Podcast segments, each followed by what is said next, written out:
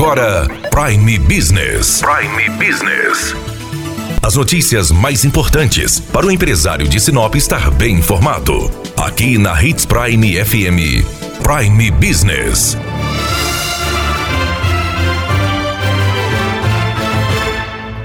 Nesta quinta-feira, trazemos notícia de qualidade para você.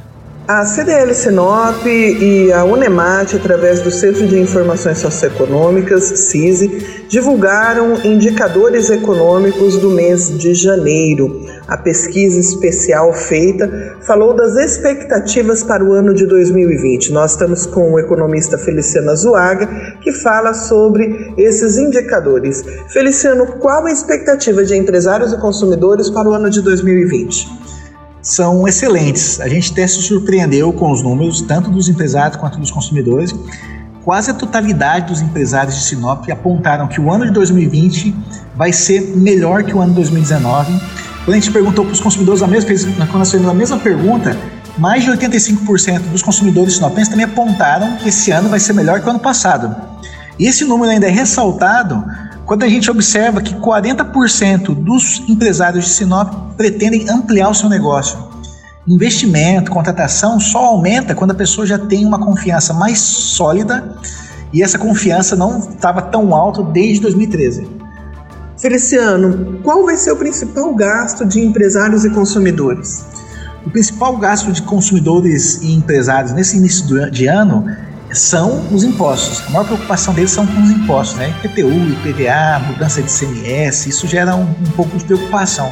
Mas a gente tem que lembrar também que esse momento é o momento também de material escolar, que é apontado lá pelos consumidores como um dos principais gastos. É o que a gente pode chamar de Natal das papelarias e malharias, né?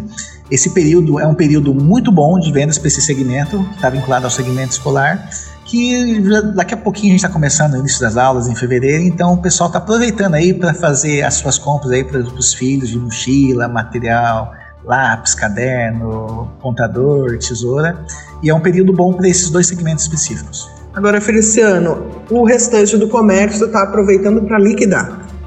Para liquidar e o comércio quer se livrar dos estoques, daquela sobra aí do Natal.